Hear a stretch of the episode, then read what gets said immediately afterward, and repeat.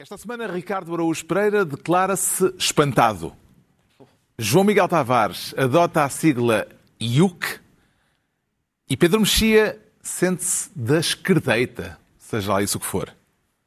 Está reunido o programa cujo nome estamos legalmente impedidos de dizer.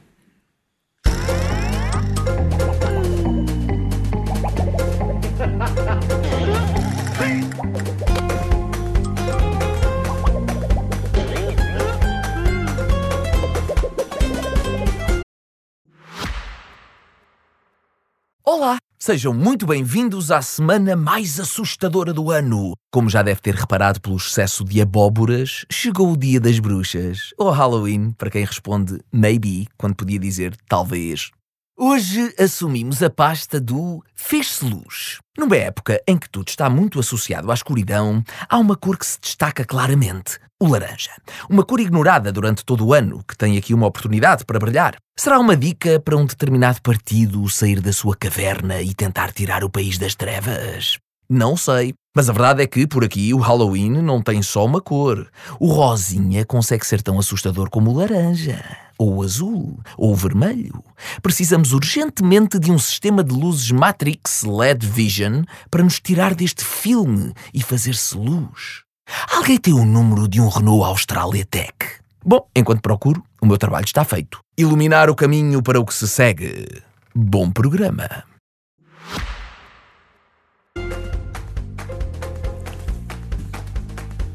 Ora viva, sejam bem-vindos. No final de uma semana em que se soube da intenção à esquerda do PS de levar a votos a decisão do governo de privatizar a TAP, uma semana também em que perdeu apoios o modo como os ativistas climáticos têm protestado.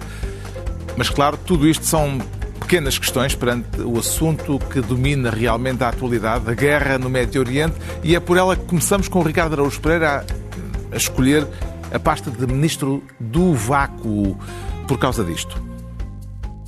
It is important to also recognize the attacks by Hamas did not happen in a vacuum. António Guterres, secretário-geral das Nações Unidas, e a declaração que desatou uma controvérsia que abalou a política internacional com razão ou injustificadamente, Ricardo Araújo Pereira? Uh, oh Carlos, eu achei, sem ironia, que o Guterres tinha feito um excelente discurso. Sinceramente, acho que é um ótimo discurso porque assinala, assinala a opressão continuada uh, dos palestinianos pela construção de colonatos ilegais e desrespeito das regras do direito internacional, etc. Assinala uh, o horror do atentado terrorista. Uh, era excelente, com exceção de quatro palavras, que são não aconteceu no vácuo. São essas quatro palavras. Porque a minha, a minha questão é a seguinte, ou seja, isto é o, a gente espera que o secretário-geral da ONU seja capaz de passar por esta cristaleira que é o conflito israelo-árabe sem partir taça nenhuma. E, portanto, o, o que ele fez é o equivalente a... É capaz de ser difícil Não, é muito difícil. É muito difícil. Manobra. E por isso, por isso é que a gente não pode dizer, olha, fiz aqui um discurso ótimo, só buscar um conta-gotas e deitei uma gotinha de gasolina só. Ou seja, eu fiz um, um bolo excelente. O, o, discurso é um bolo excelente. Tem, tem a melhor farinha, os ovos mais frescos. No fim, pus uma colher de café de cianeto. Uh, e é isso, esse é o problema, acho eu. Porque de, eu, a minha questão é a seguinte: de ataques terroristas que é aquilo que ele está a falar. De ataques terroristas, pode-se dizer que não, não surgem, não vêm do vácuo. O que é que significa essa frase? minha, eu, eu, porque eu, eu reparem, eu, se ele tivesse dito o contrário, que eu também acho que é inadmissível, se ele tivesse dito o seguinte: atenção que estas mortes de civis em Gaza, incluindo mulheres e crianças, isto não vem do vácuo. Vem, vem. Vem. Porque a questão é a seguinte: um ato de guerra é um ato de guerra que não vem no vácuo, naquela, naquela, naquele ponto do globo, porque tem que ser enquadrado em décadas de um conflito. Agora, atos terroristas e crimes de guerra, sim, vêm do vácuo. Isso São quer dizer que entende a reação intempestiva de Israel, exigindo a admissão do secretário-geral das Nações Unidas? Uh, acho, que, acho que Israel aproveitou as únicas quatro palavras do discurso. Se o discurso não tivesse tido aquelas quatro palavras, será que esta que a reação teria sido esta? Há também a ocupação sufocante, há ali também um sufocante. Sim, sim, mas a ocupação sufocante eu não tenho nada contra isso. Porque é de facto uma ocupação sufocante. A partir do momento em que 2 milhões de pessoas estão confinadas numa espécie de prisão a céu, a céu aberto, isso é a definição de sufoco nem, no dicionário. Nem acrescenta as várias resoluções das Nações Unidas nesse sentido. E pronto. O que ele diz é o que é, o que é sabido. Sim, é, é isto. Eu creio que se, lá está, mesmo o que Israel está a fazer, apontar a, mulher, a bater mulheres e crianças, sim, vem do vácuo. Não, não se pode, a gente não pode dizer, bom, temos de compreender porque isto está enquadrado. Não, não, não. não. Não, não, vem do vácuo. Sim, estas coisas. Que, atos de guerra são terríveis, não há dúvida. Mas, mas de facto não vêm do vácuo, porque há, uma, porque há um conflito continuado. Coisas como esta, de uh, ir perseguir especificamente civis que estão num festival de música, ou abater a tiro mulheres e crianças em Gaza, são coisas que eu diria, isto vem do vácuo, no, no sentido em que não, não são justificadas por nenhum contexto. No seu entender, aquilo que António Guterres disse é verdadeiro ou falso? Pedro Mexia? O que o António Guterres disse, eh, eu acho que na, na verdade é tudo verdadeiro. Eu, até o vácuo. Até o vácuo, mas já, já vou qualificar o vácuo. Ou seja, eu acho que, que não, não, não, não vale a pena ser sonso nem desonesto. É desonesto dizer que o discurso de António Guterres foi pró-Hamas ou coisa do género. Atenção, eu vi textos a dizerem o seguinte, a lerem... Sim, sim, isso é verdade, mas eu também vi textos a dizerem claro, assim... O, o, o, o, o discurso do António Guterres, não, vamos ver ponto por ponto, e citava todas as frases, exceto... Claro, claro, mas é isso que eu vou dizer. É isso ah, que eu vou aqui, dizer. não sei o que, isto é ou não é verdade. E é, era tudo verdade, de facto, é, foi o que eu disse, era excelente discurso. O, que o António Guterres disse foi não só o que corresponde às decisões de, de das Nações Unidas sobre essa matéria, como aquilo que a maioria das pessoas de, de bom senso, boa fé, bem informadas, o que quiser, acham é que a morte deliberada de civis, seja por eh, milícias, exércitos, etc., é um crime. É terrorismo, é terrorismo de guerra, etc. Isso é evidente. Mas acho que é sonso não dizer. Eh, eh, acho que é sonso dizer que aquela frase não tem problema nenhum. Tu perguntas, não é verdadeira? É, mas há uma diferença entre dizer uma frase, um de nós, no café. Por exemplo, o Peter Singer, o filósofo, escreveu um artigo, foi publicado no, no DN, em que ele diz: No entanto, a brutalidade demonstrada pelo Hamas não surgiu do nada. Não sei se houve muitas reações a este artigo, mas lá está, o Peter Singer não, não é, é secretário-geral é secretário da ONU. E isto para dizer, mas, mas que pico inícios com as palavras na diplomacia pico início com as palavras, é o que eles fazem. É tal, está escrito estão, no cartão de visita. Estão fechados em casas durante três semanas para escrever um tratado de dez linhas. Faz parte. Portanto, porquê que...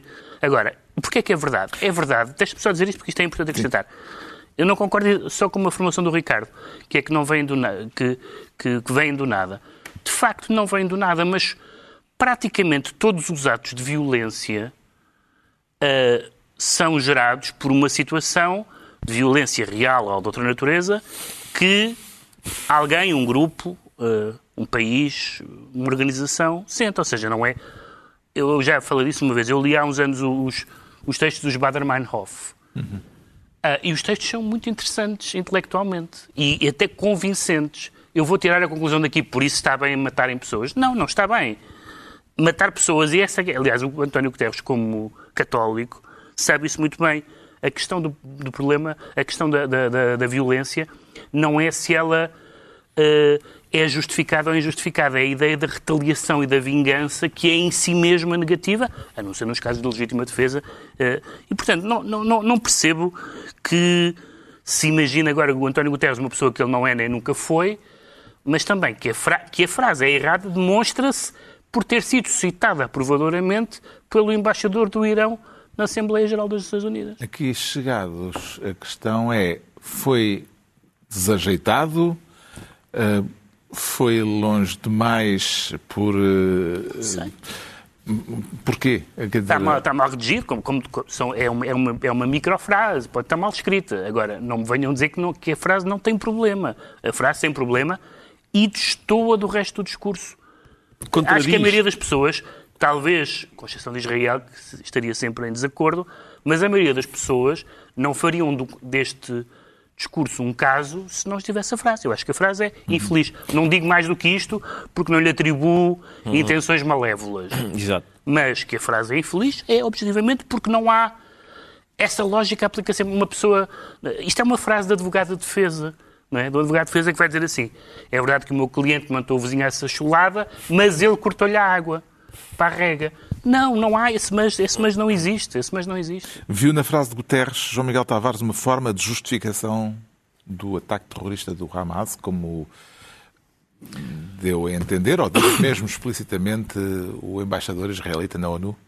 Não, justificação é uma palavra inadequada para este contexto. Bem, a justificação é declarar justo. Ele não declarou Sim, justo. sim. E ele teve muito cuidado, aliás, em explicar que nada daquilo se justificava. Vamos ver, a definição de terrorismo, eh, aparentemente, é essa, não é? Ou seja, quando existem grupos terroristas, ninguém põe em causa que eles não tenham uma justificação para o que estão a fazer. Todos eles, aliás, estão a lutar por um bem que eles acreditam ser maior. Mas utilizam métodos que os países ditos civilizados consideram totalmente inaceitáveis. Ou seja, podem lutar pelas vossas ideias, mas não desta maneira. Não atacando civis, não matando indiscriminadamente. É isso que significa o terrorismo. Como há leis na guerra, etc. Não é? Portanto, eu não acho que ele tenha feito isso. Acho que a frase foi infeliz, eu concordo com o que foi aqui dito, ah, por eles. Mas também acho. do- Há uma coisa que não tem sido muito sublinhada que eu penso que pode justificar um, aquilo que foi dito, que é. o António Guterres tem pessoas que trabalham para as Nações Unidas a morrer em Gaza neste momento. Ele, aliás, nesse discurso, ele assinalou que 35 pessoas que trabalhavam para as Nações Unidas já tinham morrido ali. As Nações Unidas estão presentes em Gaza e, portanto, estão a ser vítimas, neste momento, dos bombardeamentos de Israel, que as pessoas dão como indiscriminados, que parecem indiscriminados, que nós, em última análise, o nível de quão indiscriminados são é dificílimo de avaliar, porque nós não sabemos o que é que eles estão a atacar. Sabemos o que é que eles estão a atingir, mas nós não sabemos o que é que eles estão a atacar. Justifica-se, não se justifica? É uma conta que eu acho praticamente impossível de fazer. Mas acho que Israel está a perder aquilo que é uma guerra ainda talvez mais importante do que a guerra dos rockets e dos mísseis. Está a perder a guerra da comunicação.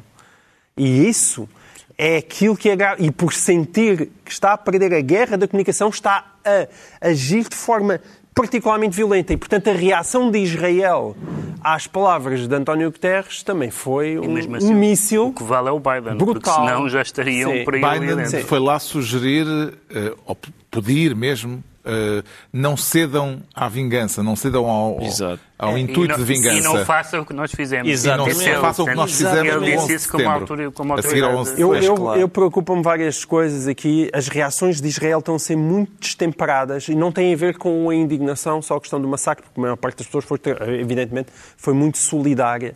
Mas o facto dela sentir que está a perder a guerra na comunicação por causa das imagens, a guerra das redes sociais, por causa das imagens constantes e muitas vezes também eh, até argumentos manipulados, como a questão do hospital e do rocket e tudo isso, que incendeia, como se costuma dizer, as opiniões.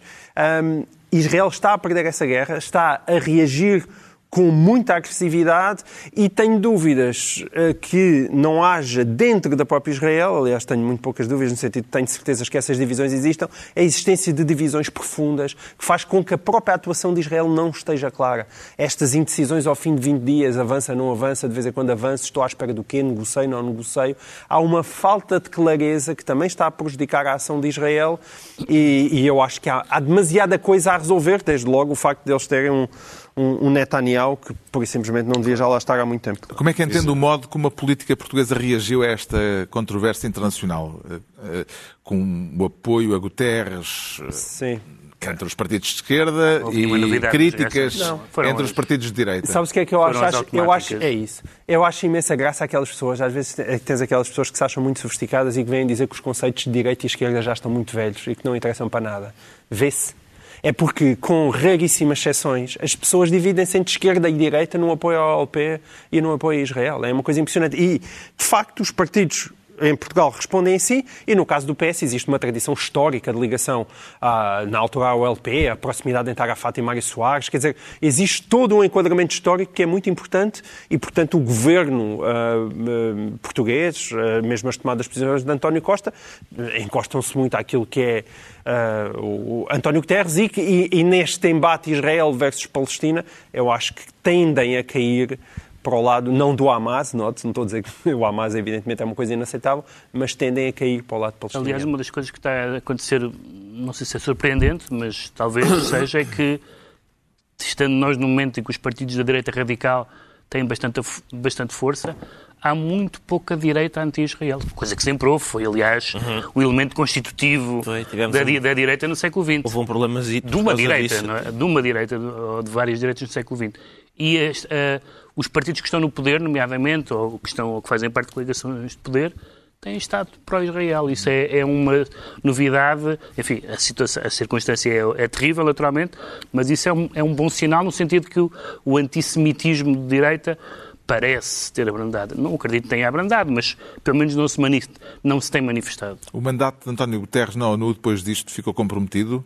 Ou as explicações que deu no dia seguinte, dizendo estar chocado eh, com o modo como as, as palavras que proferiu foram interpretadas, pode de alguma forma, eh, as explicações podem de alguma forma ter eh, atenuado a controvérsia? Repara, Israel está, em, em certa medida, do ponto de vista psicológico, compreensivelmente, o que não, é, o que não chega como justificação, está numa hum, lógica de, de responder a dobrar a, a tudo, incluindo a isto. Mas não se pode dizer que, bom, agora a relação entre Israel e as Nações Unidas deixa de ser idílica como tem sido. Nunca foi. Não é? Aquelas resoluções foram resoluções não cumpridas por Israel e, portanto, não é E a como administração Biden também não se pronunciou sobre este caso concreto eh, Do- do- até agora, sobre sim, as, do as palavras de António Mas atenção, devo dizer que, este- que, ah, as, pessoas que as pessoas que acham que não fazia diferença nenhuma, faz muita diferença ter uma administração americana, pelo menos sã da cabeça,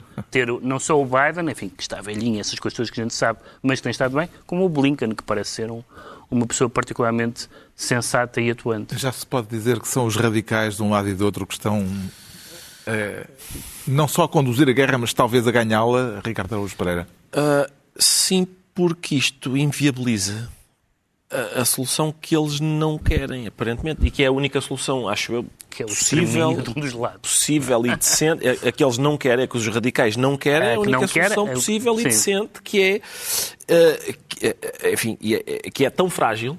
Não é? é uma solução política, negociada, de respeito pelas, pelas regras internacionais, de dois Estados. Não é? E, portanto, essa solução é tão frágil que é fácil ah, Boicotá-la. Boicotá-la, que é Aliás, havia um acordo, um pré-acordo que estava a ser cozinhado entre Israel, quer dizer, com a mediação americana entre Israel e a Arábia Saudita, que- que era assim, Uhum. uma, uma luz, uma pequena luz de, de esperança naquele contexto, e o que este ataque do Hamas veio fazer foi Certo. pôr isso tudo As, as eh, declarações, em cacos, não as é? declarações ahm, do, do. Como é que se chama o senhor da Turquia? Ah, Erdogan. Ah, do Erdogan foram bastante Sim, sim. musculadas. Bastante Pró-Hamas. musculadas. Pró-Hamas. Pró-Hamas. Mas esta é sempre a mesma estratégia. Quando deram dois tiros no Rabin também era, Claro. era este. E foi um judeu que o matou. Exato. Entregamos ao Ricardo Araújo Pereira a pasta de Ministro do Vácuo. Quanto ao João Miguel Tavares, quer ser desta vez Ministro do Abacate e da Melancia. Nesta salada de frutas que quer servir-nos, o que é que distingue a melancia do abacate, João Miguel Tavares? É a cor, a cor do seu interior. E eu queria me pôr do lado do abacate. Ainda não se percebeu bem, mas isto vem a propósito Sim. dos protestos do grupo Climáximo, Sim. Eh, os ativistas que, entre outras ações, pintam ministros de verde. Eh, Vê-os mais como melancias ou como abacates? Não, são definitivamente melancias. Aquilo é uma velha piada que se repete muito, mas que eu gosto muito, porque é uma, é uma piada feliz, que diz que estes grupos são. Disse isso, também a propósito dos verdes, não é? São como melancias. Dos verdes partido. O Partido dos Verdes. São como melancias no sentido em que são verdes por fora, mas depois quando nós abrimos são vermelhos por dentro. E, e estes grupos da Climáximo é, é- é a mesma coisa e, portanto, quando eu faço a referência ao abacate, eu sei que o abacate não é muito ambientalista, sobretudo da maneira como ele é cultivado em Portugal, mas o abacate tem realmente essa vantagem em relação à melancia, é que nós abrimos ele é verde por fora e também é verde por dentro.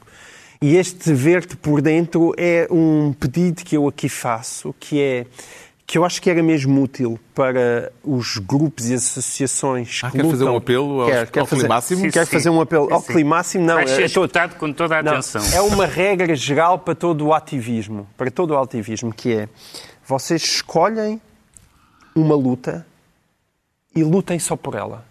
E não por tudo o resto És tão pouco interseccional, já. Pois é. Não, são muito pouco interseccionais. Falta É de isso mesmo. interseccionalidade. Acabem com isso, porque... Não, mas o problema da interseccionalidade é esta. É que está a dizer. O meu problema é isso. Primeiro custa a dizer e depois faz com que as pessoas que até concordam com essa luta, em parte, ou com aquilo que é o coração dessa luta, se afastem porque não querem levar com outra tralha toda que vem atrás.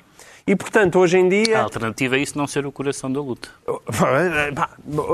Tem sido muito gozado outra aquele, aquele pessoal que de repente mostra, mostra uns cartazes a dizer Queers for Palestine, não é?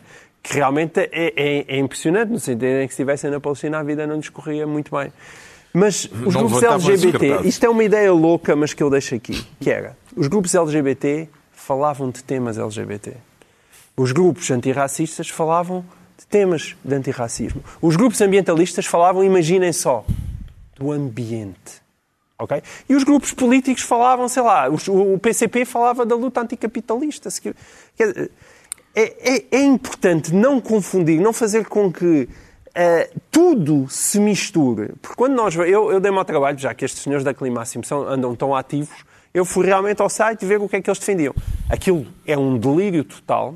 Um delírio que é, se estes senhores acreditassem realmente em tudo o que ali está, acho que a polícia devia começar a levar aquilo a sério. A quantidade de comparações com o Holocausto são coisa delirante. Antes havia câmaras de gás, agora o mundo inteiro é uma câmara de gás. Ah, os, os, os, os, os, os comboios que levam carvão não são diferentes dos comboios que levavam os judeus para os crematórios. Eh, Isto é, é todo, todo esse o tema. E depois, claro, vêm as, vêm as suas propostas para um mundo melhor. E as propostas para um mundo melhor são do mais profundo anticapitalismo, querem acabar com tudo e um par, e um par de botas. E nós olhamos para aquilo e dizemos, mas eu, eu só queria mesmo ser, não, não posso ser só a favor. É impossível ser a favor do ambiente e ainda assim tentar manter a economia de mercado. E o que essas pessoas respondem é Não, não, claro. não é. Então, então não estamos no mesmo lado da mesma barricada. E é uma pena porque perde- perdem uma quantidade infindável de gente. E é assim que um tema meritório e algo pelo qual vale a pena lutar faz com que as pessoas se afastam dos seus ativistas mais fervorosos. Surpreendeu, Pedro Mexia, o facto de, do Bloco de Esquerda ter vindo esta semana hum, distanciar-se das ações dos ativistas, destes ativistas climáticos. Mariana Mortágua eh, diz que tem grandes dúvidas a respeito da eficácia deste tipo de protestos. Só espero que não Tirou-lhes o tapete. Só espero que não a expulsem da esquerda. Não, quer dizer, surpreendi-me no sentido em que o Bloco de Esquerda não costuma desautorizar ativistas, mas que ela acho que os, que, a- que os métodos não são os mais eh, adequados, parece-me. Ou então leu a peça da sábado da Maria Henrique Espada sobre, numa conversa com uma ativista, que de, de X em X perguntas eh, tinha que ligar para casa para lhe. Para lhe para, tenho, que, tenho que consultar os meus. Não deve ser superiores, porque não há superioridade, naturalmente, eh, eh, para dar respostas. E as respostas que dava variava entre. Não é só a questão do capitalismo, a questão do capitalismo é central, mas é a questão de, das respostas ou lunáticas, como por exemplo. eh, essas medidas que vocês propõem exigiam um custo absolutamente para serem feitas agora, um custo astronómico, etc. Onde é como é que financiavam disso? E a resposta é acabava-se com o exército, a polícia e as prisões. Esta resposta é uma, não é uma resposta de um adulto, naturalmente. Independentemente das, daquilo que se possa dizer sobre cada uma desses aparelhos repressivos do Estado, como se antigamente.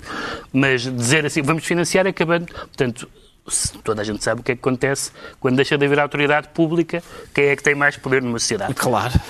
Ou então, ofensivas, que era eh, acabar com todos os, os empregos na aviação. Eh, e a jornalista pergunta-lhe, então, mas e, e- então, e- e- isso era um desemprego, era um desemprego em massa das, das milhares de pessoas que trabalham. E a resposta é, as pessoas que trabalharam, isto é verdade, estava lá no artigo, as pessoas que trabalharam nos campos de concentração também ficaram desempregadas. É verdade. Atenção, acho que nem, nem a ala mais radical do Bloco de Esquerda, nem aquelas que sejam para o acampamento no verão, leem esta frase e diz realmente isto, há uma, isto, é, isto é sensato. Os meus pais eram tripulantes da aviação civil e Ah, é por isso é que o Matavam Ricardo é contra o ambiente. matavam Não, não, não. eles- eu estou à espera que eles sejam julgados em Nuremberg. A única coisa que me descansa é eles irem para Nuremberg. Ou, ou Nuremberg está no site da vão, Climáximo. vão de avião, mas, mas não podem. Talvez vão de comboio, o que acaba por ser mais. É chato. Sim, sim, tem mais. Mas O comboio tem assim uns ecos. também tem uns ecos. Deixa-me dizer-te que julga, a frase julgamentos de Nuremberg está no site da Climáximo. Eles está- dizem quando, vi- quando chegarem os novos julgamentos de Nuremberg, nós estaremos do lado certo da história. Sendo que nós há uma coisa que nós sabemos. eh, Ao contrário dos relação- CEOs Eu não dos acredito que, o- que, o, que o João Miguel Tavares vai receber na, na volta do correio uma resposta a dizer tivemos a pensar nisso e realmente vamos esperar os não? temas. Mas nós já sabemos, em alguns países, eh, eh, o que deu o radicalismo à esquerda em termos eleitorais. As aberrações de direita que foram eleitas nos últimos, eh, nos últimos anos em vários países europeus e a qu- quantidade de vezes que eles alegavam, às vezes lunaticamente, é verdade, o avanço da esquerda radical, não sei o que mais.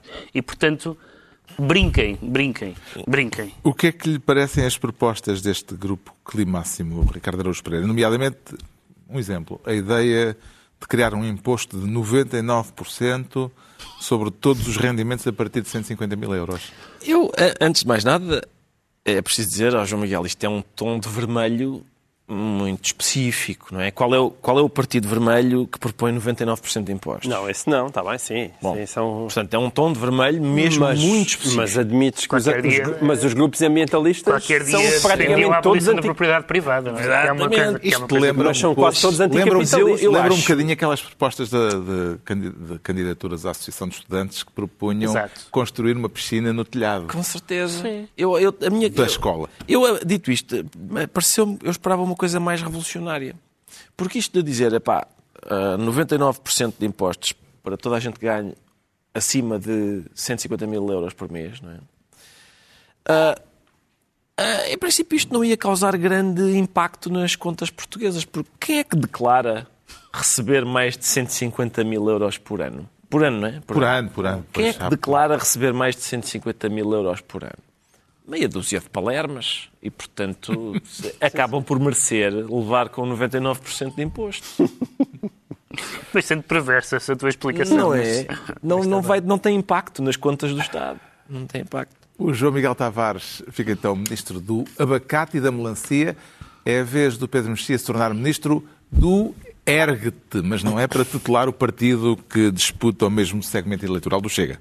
Não, coitados, eu tenho uma imensa, uma imensa ternura por esses tipos que dizem, que disseram no vídeo, Pinto Coelho desse no, no vídeo, andamos aqui nós a ser fascistas há 20 anos e vem esse aldrabão do Ventura. E tem razão, eu, Coitados, tem. eu fico conduído com a, Sim, sim. com a, com o a, olho desabado, com a situação foi dele. a base Não, não que tem nada a ver tiveram. com Não se faz. Ergue-te para votar. Ergue-te para votar. Para votar o quê?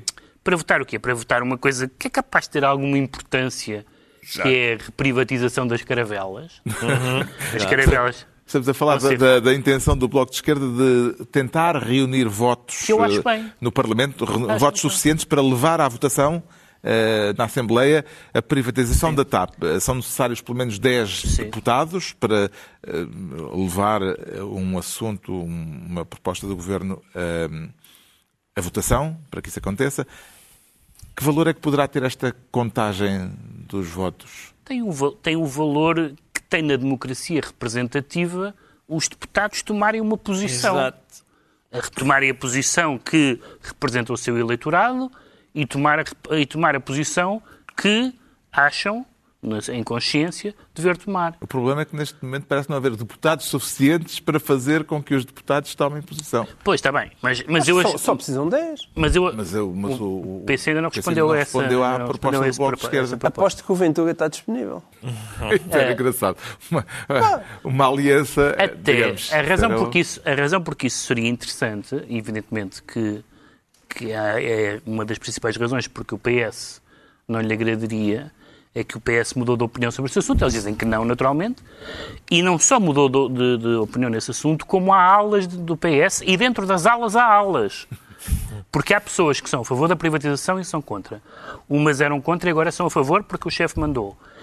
E dentro das que são contra a privatização, umas vão votar a favor e outras vão votar contra. Pedro Nuno Santos disse que, que, que segue a organização. Um daqueles filmes distópicos. Ah, segue a organização e, portanto, se a organização decide assim. Alexandra Leitão segue, disse ela, a sua consciência. Acho que não sei se ela utilizou a consciência, penso pela minha cabeça. Disse uma frase desse género. que me parece um ótimo princípio para ser deputado, sem prejuízo de uma solidariedade que se tem com o partido, etc. Mas o Pedro Nunismo, essa doutrina que Norberto Bobbio eh, tem, sobre, sobre o qual, exatamente, Não, eh, não teve em conta nas o suas Pedro Nunismo tem em, em matérias fundamentais uma posição que é diferente do costismo. Isso também é interessante. É interessante até para os eleitores, porque o Costa não vai ser Primeiro-Ministro para sempre, mais, não mais, sei. mais 15 anos ou 20 e depois sai, não é? Não sei. O António Costa não vai ser. É interessante saber o que é que segue. E eu acho que, e eu digo isto um bocado por mal, naturalmente, mas também por bem. Estás a dizer por mal? Um bocado, um bocado por mal, porque eu quero, eu, eu acho ótimo que as pessoas de, do centro vejam as opiniões do Pedro Nunismo para depois, na, na- quando chegar a hora de votar, pensarem duas vezes. Mas também por bem, porque eu sou favorável a que se saiba a opinião dos deputados. Há uns, há uns tempos nós falávamos sobre o, o novo aeroporto, de que o, o PSD dizia nós temos a nossa opinião, mas não vamos dizer. Isso é absurdo.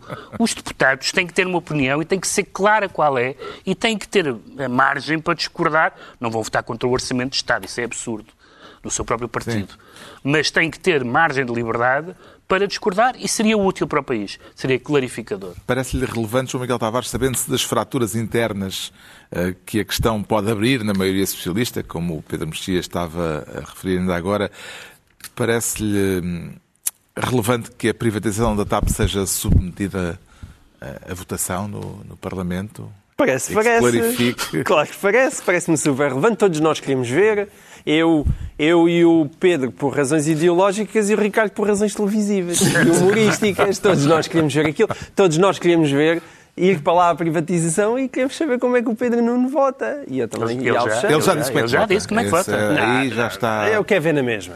Eu quero ver na mesma. Quero ver aquele espetáculo todo. Porque não é assim essa coisa de. E Sim, fazer eles- assim a, a- aquela moda antiga de votação nominal. Sim, exato. Claro, Levantar-se o Exato. deputado e Levantar-se um, votar. levantar-se um. Acho que isso também não- não eu quero ver, acontecerá. Quero ver esse espetáculo, portanto, sim, apoio, apoio, apoio essa iniciativa. A contagem de Pedro Nunistas dentro da bancada da maioria será um embaraço maior para António Costa ou para o próprio Pedro Nuno Santos, Ricardo Araújo Pereira? Bom, mas eh, há uma questão prévia a essa, Carlos, que é a palavra embaraço. E isso, isso é que é fundamental. Ou seja, eh, lá está. Em circunstâncias normais, eu acharia esta iniciativa de levar a votação na Assembleia a privatização da TAP boa. Porque, ao contrário daquelas eh, moções de censura que toda a gente já sabe que não vão dar em nada e tal, não tem nenhuma hipótese de passar. Esta, isto é uma iniciativa que causaria verdadeiro embaraço ao PS, porque ficava finalmente registado ali o que é que eles querem e quem é que dentro do PS quer o quê. Então, em circunstâncias maior normais. é para Costa? Dependia, dependia do, do resultado da votação. Pedro Sim, Nuno? dependeria. Mas isto seria em circunstâncias normais. Neste momento, eu acho que é, é inútil fazer isto. A, a iniciativa do Bloco e, e do, e do PCP, se se juntar a, a ela, é inútil.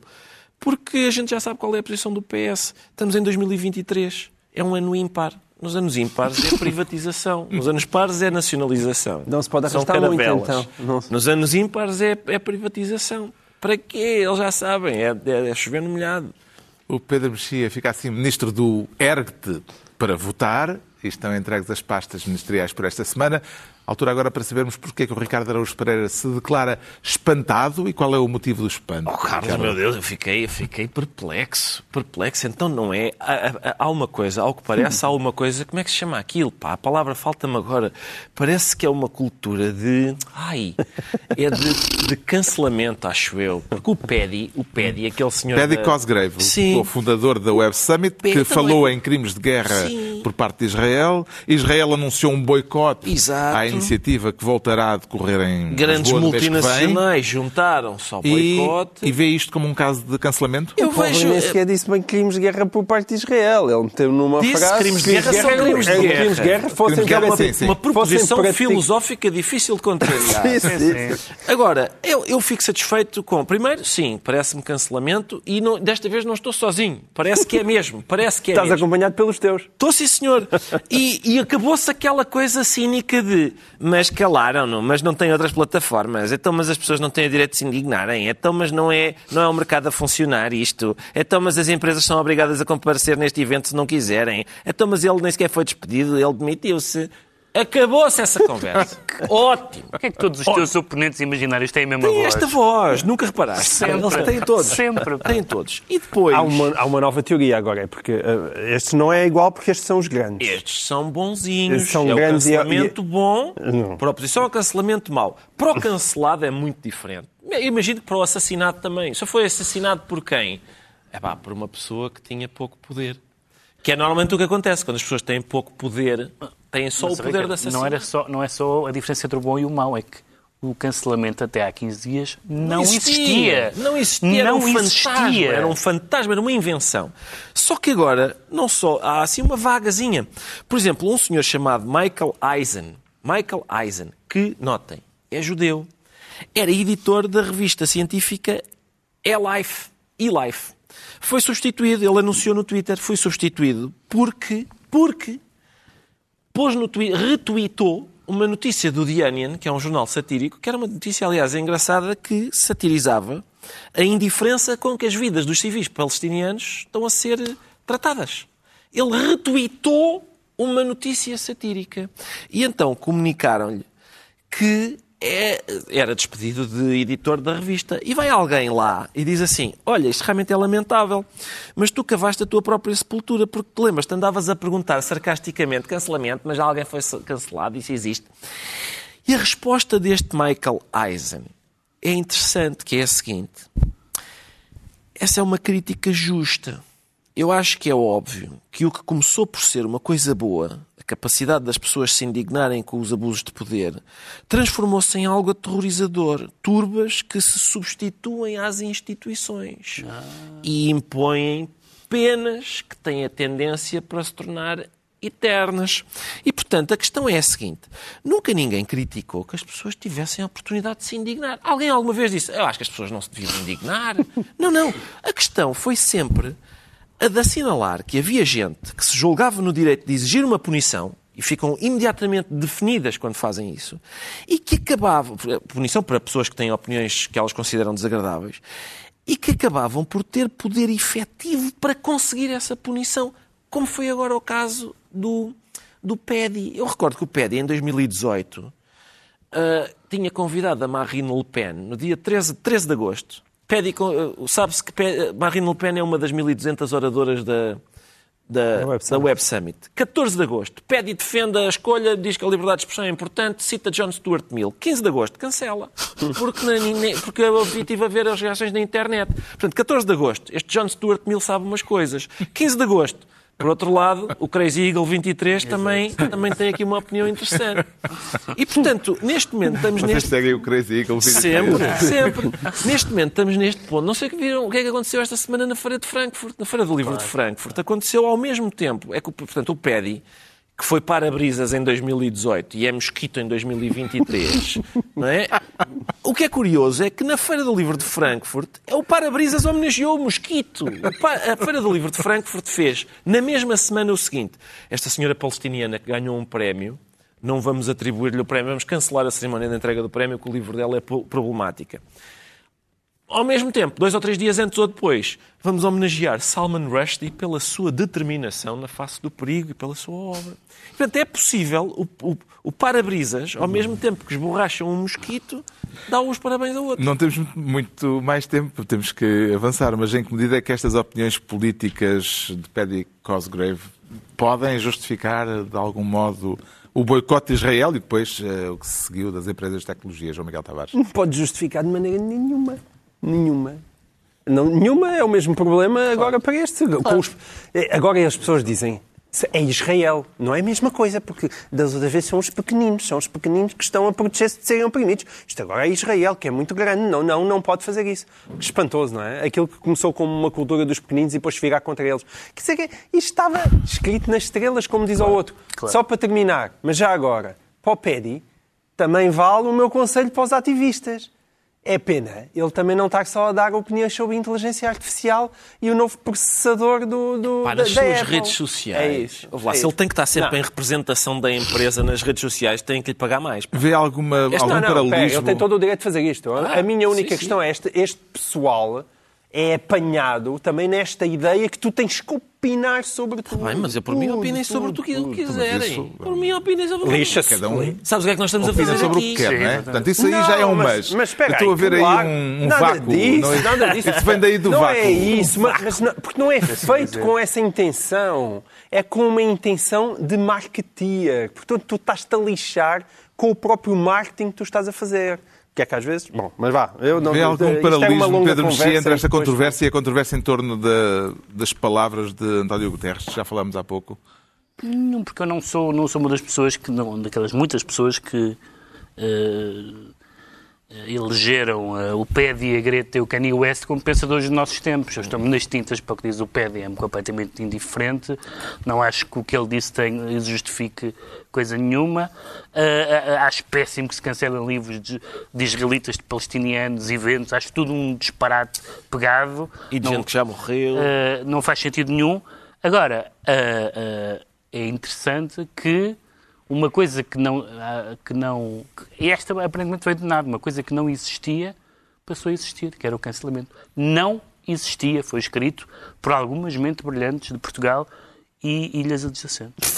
Está esclarecido porque é que o Ricardo Araújo Pereira se declara espantado. O João Miguel Tavares, a partir de agora só podemos enunciar os temas, identifica-se esta semana com a sigla IUC e dá-lhe o significado que tem no âmbito burocrático ou está com vontade de propor uma outra formulação? Não, não, é por causa Tavares. do tal imposto. IUC é o Imposto Único de Circulação, circulação. entrou no debate po- político por causa da proposta de orçamento em que é previsto um um agravamento para automóveis anteriores a 2007. Como é que entende a relevância que este tema ganhou ah, no debate orçamental? É daquelas coisas esquisitas, porque de facto o tema, então, tendo em conta o bolo do orçamento, não é sequer muito São 25 significativo. euros a mais por ano. Sim, e os senhores, havia gente que dizia, ah, isto são aumentos de mil por cento. E depois o próprio Medina disse, bom, é uma paródia andar a fazer simulações a 10 e a 20 anos, porque nós prometemos que o máximo que aumenta em 2024 é 25 euros, e, portanto, em 2025 vamos fazer o mesmo, e por aí adiante. E, portanto, é verdade que tu não estamos a falar daquelas coisas de uma dimensão Então, extraordinária. como é que se justifica que isto tenha ganho esta. é- será por falta de outros temas Não, é porque, porque a maneira como aquilo foi formulado dá um profundo sentimento de injustiça, que é nós imaginamos que há aqueles senhores velhinhos que já têm um carro todo podre lá na sua quinta, que só usam para ir uma vez por semana buscar mantimentos à vila, e que esses desgraçados agora vão ter que pagar um, um- um valor muito mais elevado. E há uma outra objeção que o tal fez, foi isto, quando as pessoas compraram aqueles carros em 2007, não faziam ideia, portanto é um imposto que é colocado em cima das pessoas e que as pessoas não conseguiam imaginar à altura que fossem tributadas. E é um bom princípio. Mas o meu ponto que eu trouxe para aqui era apenas este. Onde é que estão os estudos? Quer dizer, onde é que estão os números? As pessoas que têm carros antigos são aquelas como o Rui Rio que gostam de ainda se fazer passear com carros com 30 anos? Ou, ou são mesmo os velhinhos Os que precisam de ir buscar mantimentos à vila? Quais são os números, não é? E é isso que não se sabe. Portanto, dá-me ideia que é também uma daquelas medidas que a gente atira para o ar, mas e depois nós não sabemos nem se são realmente os pobres que são mais afetados, sim, se não, ou até em questões ambientais. Temos a certeza que obrigar as pessoas ou estimular as pessoas a comprar um carro novo, ainda que super elétrico, não é mais pesado em termos ambientais do que manterem o seu chasse velho? Os donos das donas Elviras devem estar Exato. muito zangados. Já sabemos porque é que o João Miguel Tavares se declara espantado, agora vamos tentar perceber porque é que o Pedro Mexia se anuncia da esquerdeita. O É que uma isso, palavra que Pedro sou um bocadinho enfim, duvidosa, mas pronto, é um, é um Isto novo é a propósito da criação de um novo partido na um Alemanha. novo partido de esquerda e de direita. É uma senhora que é, neste momento, do, do, do Linke, do Partido da Esquerda Alemã, Diz mas lá o apelido dela. Chama-se. Wagenknecht. Ah, Estou a e gozar, estou a é- mas é muito popular entre os eleitores da extrema-direita. E então vai formar um novo partido, que algumas sondagens dizem que pode ter 20%, e que é de extrema-esquerda no clima, nos pronomes e na migração, de extrema-direita na economia e na sociedade, e de extrema-esquerda e extrema-direita na Ucrânia. Ah, e, portanto, vamos ver o que é que esta picadora Molinex eh, vai conseguir, mas é extraordinário. Deve-se dizer que não é extraordinariamente difícil fazer isto. Isto não é bem uma geringonça, porque há tantas coisas aqui. Por isso é que eu disse, na Ucrânia, ela é ao mesmo tempo de extrema-direita e de extrema-esquerda. Ela é nacional e é socialista. Eu até acho que na Alemanha já ouvi. Esse, não, nasce no vácuo. Não nasce no vácuo. Não nasce no vácuo. Está na altura dos livros e eu trago esta semana um calhamaço que se lê avidamente. É mais uma reunião de crónicas de António Lobantunes. Creio que já é o sétimo volume de crónicas do escritor e é conhecido o quase desprezo com que Lobantunes sempre se referiu a este género, que considera menor, eh, na sua produção literária. Costuma chamar-lhe a sua piscina para crianças, por contraponto imagina-se, à piscina dos grandes, que são os romances que publicou desde a estreia em 1979 com Memória de Elefante. Evidentemente, estes textos são de outra natureza, textos que escreveu para a imprensa, mas encontramos neles o tom, a cadência e as obsessões que identificam de imediato a escrita de Lobo Antunes. Esta reunião de crónicas é seguramente a última, recolhe textos de 2013 a 2019. Lobo Antunes, depois disso, depois de 2019, deixou de escrever o texto semanal que saía na revista Visão e o que se sente aqui é uma intensidade emocional que podemos entender como uma espécie de despedida. Há muitas crónicas de despedida neste volume, despedida de amigos, despedida de familiares, uma das mais tocantes, a despedida do irmão João Lobo Antunes, por exemplo, despedida de lugares, despedida de memórias de infância. São textos eh, de um equilíbrio muito delicado entre um tom declaradamente eh, confessional e os perigos do sentimentalismo, perigos evitados por eh, Lobo Antunes com uma boa dose de ironia e uma notável capacidade de fintar o lugar comum.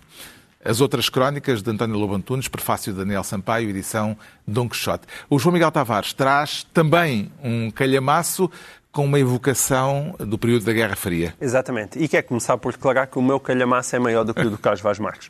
Ah, este calhamaço tem 1100 páginas, notas incluídas, é da autoria de Luís Menin. Ele é um académico americano, mas é daqueles académicos que também escreve para a New Yorker, portanto, que sabe bem domina as técnicas de jornalismo e do storytelling, o que faz deste livro particularmente interessante. Ele já tinha ensaiado num livro anterior chamado The Metaphysical Club uma história intelectual e cultural da América entre o final da Guerra Civil Americana e o início da Primeira Guerra Mundial, e esta é uma história cultural e intelectual ah, entre o final da Segunda Guerra Mundial e a Guerra do Vietnã. E ele mistura tudo. Portanto, embora o calhamaço seja bastante impressionante, estas suas 1100 páginas, ele, na verdade, é feito de pequenas histórias, de pequenas biografias, e, portanto, há aqui, há aqui um pouco de tudo. Há George Orwell, e há Elvis Presley, e há o Bonnie and Clyde, e, portanto, o filme. E, portanto, tudo se cruza, a economia, com a política, com a filosofia, com o cinema, com a música. E é realmente uma obra fascinante e bastante imponente e nunca aborrecida, apesar das suas 1100 páginas. E é uma edição de Elsinore. O Pedro Mexia sugere umas memórias do cárcere, mas não as de Camilo. Não, os Camilo, são os cadernos do cárcere do, do Gramsci, um jornalista, filósofo, teórico, deputado, ativista, eh, eh, marxista, eh, fundador do, do Partido Comunista Italiano e que passou os últimos 10 anos da sua vida, ele morreu jovem, morreu, eh, passou os últimos 10 anos da sua vida preso eh, durante o fascismo. Eh, e escreveu 3 mil páginas de que de, de- de textos e e e de fragmentos sobre a, que, eh, a condição operária, as classes subalternas, como ele dizia, as questões regionalistas em Espanha, em, em Itália, a relação com a Igreja Católica e a filosofia da história. Este é o primeiro, é o primeiro volume dessa, de uma, penso que será uma antologia, eh, do, do, eh, dessa- dessas 3 mil páginas, eh, que acabou de sair, e é um autor que tem uma tem duas características muito interessantes, que é, sendo um marxista absolutamente fundador, é também, de certa forma, um marxista crítico, que estava, passou muito tempo já sem responsabilidades políticas diretas e, portanto, tinha uma espécie de latitude que o fazia eh, fugir à linha justa. E, em segundo lugar, é um dos autores de esquerda mais lidos eh, à direita, por causa do seu conceito de hegemonia cultural e da maneira como se vencem as batalhas políticas através da batalha cultural, às vezes lido por pessoas que não deviam ler livros, mas eh, isso é outra coisa. O Ricardo Araújo Pereira recomenda um livro sobre o elemento mais discreto, mas decisivo da tecnologia com que estamos Exatamente. eh, a viver. São as duas, as duas coisas importantes, discreto e decisivo. É um daqueles livrinhos da, da Fundação Francisco Manuel dos Santos, chama-se Algoritmos, do Diogo Queiroz de Andrade, e é sobre isso, sobre esse bicho esse bicho invisível, uh, omnipresente, que está em muito mais sítios do que a gente imagina, uh, que se chama algoritmo. Sabe mais de nós sabe do que nós muito, próprios. Sabe muito de nós. A questão é como é que é, é o que o livro fala disso, sobre como é que ele funciona, como é que condiciona. É mais uma manifestação de que a ficção científica deixou a desejar, porque tal como o laser, não é? os, filmes de ficção científica do século XX propunham que no século XXI nós iríamos disparar o laser contra, contra seres extraterrestres que nos queriam capturar. E a gente chega ao século XXI e verifica que o laser é disparado para os pelos das virilhas. É, há laser, de facto, mas é. Mas, Mas, devastador. mas o nosso inimigo, efeito devastador, e o inimigo é irritante. É irritante e é, e é um inimigo persistente. Neste caso, eh, também se comprova que no Exterminador Implacável, aquela ideia de que as máquinas vêm, eh, as máquinas no futuro vão eh, dominar, dominar a nossa espécie violentamente, desmente-se. É uma coisa, é um domínio muito discreto. Não Uma é das máquinas, insidiosa. pelo menos até agora não é das máquinas, é de meia dúzia de pessoas ah, ao serviço das quais as máquinas estão, mas é muito insidioso, sim. Ficam os algoritmos de Diogo Queiroz de Andrade, e é um livro da Fundação Francisco Manuel dos Santos, e assim se conclui mais uma reunião semanal, dois a oito dias à mesma hora, os mesmos de sempre, também em podcast, a qualquer hora e a qualquer dia da semana. Pedro Mexia, João Miguel Tavares e Ricardo Araújo Pereira.